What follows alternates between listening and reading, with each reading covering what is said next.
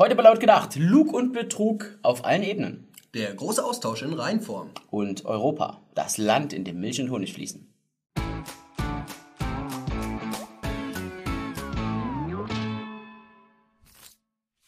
Gemüseschneider, Bürostühle und Teekannen. Das Geschäft mit dreisten Fälschungen boomt. Die sind oft von dem Original gar nicht zu unterscheiden. Um hierfür ein Bewusstsein zu schaffen, hat die Aktion Plagiarius jetzt einen Schmähpreis ins Leben gerufen, um genau solche Produkte zu kennzeichnen und ein Bewusstsein dafür zu schaffen, welchen Schaden Fälschungen tatsächlich anrichten können. Ja, Achtung, Zitat. Die Nachahmer handeln vorsätzlich, skrupellos und rein aus Profitgier. Die Imageschäden für die Originalhersteller und die Sicherheitsrisiken für Verbraucher sind enorm. Das sagt zumindest Christine Lacroix von der Aktion Plagiarius. Aber solche Kopien und Fälschungen gibt es eben nicht nur in der Wirtschaft.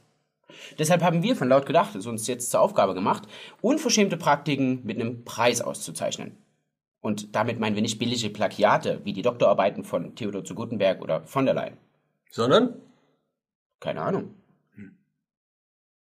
Erstens die Stadt Köln und ihre Bußgelder. Auf der A3 wird geblitzt. Das ist erstmal noch nichts Verwunderliches. Dass Kommunen und Städte ihre Geschwindigkeiten überprüfen, um Geld in die Kassen zu spülen, daran hat man sich gewöhnt. Aber in Köln wurden jetzt 300.000 Autofahrer zu Unrecht beschuldigt. Der Grund hierfür, auf einer Baustelle war 80 ausgeschrieben und ab 60 wurde geblitzt. Ja, nachdem der gesamte Schwindel aufgeflogen ist, hat die Stadt Köln jetzt auch keinen Bock, das Geld zurückzuzahlen. Denn, Zitat, die Verfahren sind rechtswirksam und endgültig abgeschlossen. Und nun nach langem Hin und Her kann der Fahrer zwar sein Geld zurückfordern, aber man braucht nicht erwarten, dass die Stadt Köln von sich aus etwas macht. Kommen wir von gefälschten Bußgeldbescheiden zu der CDU im Wahlkampf, unser Thema 2. Nachdem unter der Regie von Angela Merkel die Dämme komplett gebrochen sind und Deutschland immer bunter wurde, stellt sich die Sonnenkanzlerin nun als Abschiebekanzlerin dar. Jetzt kann es ihr auf einmal gar nicht mehr schnell genug gehen. Überall hört man von Abschiebungen. Passieren tut jedoch nichts. Und wie immer im Wahlkampf träumt die CDU von einem besseren Deutschland. Aber Angela, eins haben wir da nicht vergessen. Man kann sich nicht darauf verlassen, dass das, was vor den Wahlen gesagt wird, auch wirklich nach den Wahlen gilt. Ja, Freunde, auch wenn die CDU das Programm und die Position der AfD kopiert, ist und bleibt es ein erbärmlicher Versuch, an der Macht zu bleiben. Und liebe Angela, deine Zeit ist abgelaufen.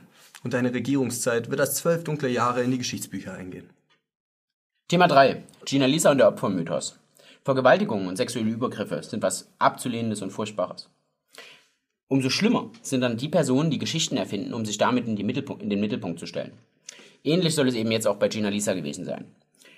Diese Gerichtsverhandlung war dann ein einziges Medienspektakel. Gefühlt alle Leute aus Politik und dem öffentlichen Leben waren hier im Team Gina Lisa. Oh, seht nur, was diesem armen, kleinen, naiven Mädchen da passiert ist. Das Ende vom Lied, außer Spesen, nichts gewesen. Naja, die gute Gina Lisa konnte wenigstens ins Dschungelcamp. Da hat sich der Fall ja wenigstens finanziell gelohnt und sie konnte mal wieder fünf Minuten in der Öffentlichkeit stehen. Also, Bußgeldabzocke, Wählerverarsche oder Fake Raps. Was sind eure dreistesten Fälschungen? Schreibt sie unten in die Kommentare, wir sind gespannt darauf. Die Integrationsbeauftragte Aidan Özugutz fordert, dass Migranten ohne deutschen Pass doch mehr Mitbestimmung haben sollen. Deshalb hat die SPD-nahe Friedrich-Ebert-Stiftung ein Programm entwickelt, das als Leitbild zur Integration dienen soll. Das Ganze äh, ist eigentlich kurz zusammengefasst, dass Deutschland ein Einwanderungsland sei und das mache man besonders daran fest, dass die Deutschen, also die unter 18-jährigen Deutschen, doch in vielen Großstädten bereits eine Minderheit im eigenen Land sind. Dieser Prozess des großen Austausches, den wir beide und wahrscheinlich auch ihr eher als negativ betrachten und gern umgekehrt sehen würden, will diese Stiftung jedoch einfach weiter vorantreiben und unumkehrbar machen. Sie sagen, Diskriminierung würde die Integration verhindern, weshalb man doppelte Staatsbürgerschaften fordert, eine Quote, eine Immigrantenquote in Unternehmen und ein weiterer interkultureller Dialog. Wenn man sich anschauen will, wie das Ganze endet, wenn diese Übergangsphase Multikulti wieder zur Monokultur wird und eine neue, fremde Kultur ganze Stadtteile beherrscht, dann braucht man aktuell nur nach Frankreich schauen.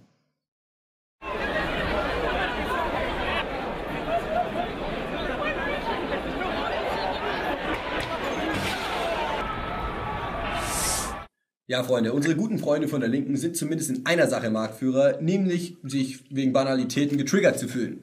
Sei es das Zigeunerschnitzel oder der Negerkuss, das kennen wir ja alles, oder wenn man Mann, Frau, Kind sagt und dabei 57 Fantasiegeschlechter diskriminiert.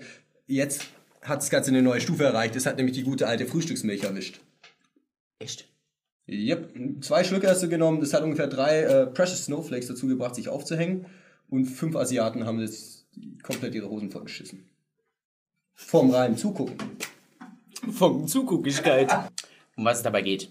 In Europa und Nordamerika wird so gut wie ausschließlich aktiv Milch getrunken. In weiten Teilen Asiens und Afrikas ist es so, dass die Menschen laktoseintolerant sind. Und die Linken sind dann jetzt der Meinung, es wäre eben rassistisch, diesen Bevölkerungsgruppen gegenüber, wenn man Milch trinkt, weil das ist ja sozusagen ein White Privilege. Ja, Alex. Feiner George Orwell, in Zeiten politischer Correctness, es ist ein revolutionärer Akt, ja, Milch zu trinken. Zum Wohl.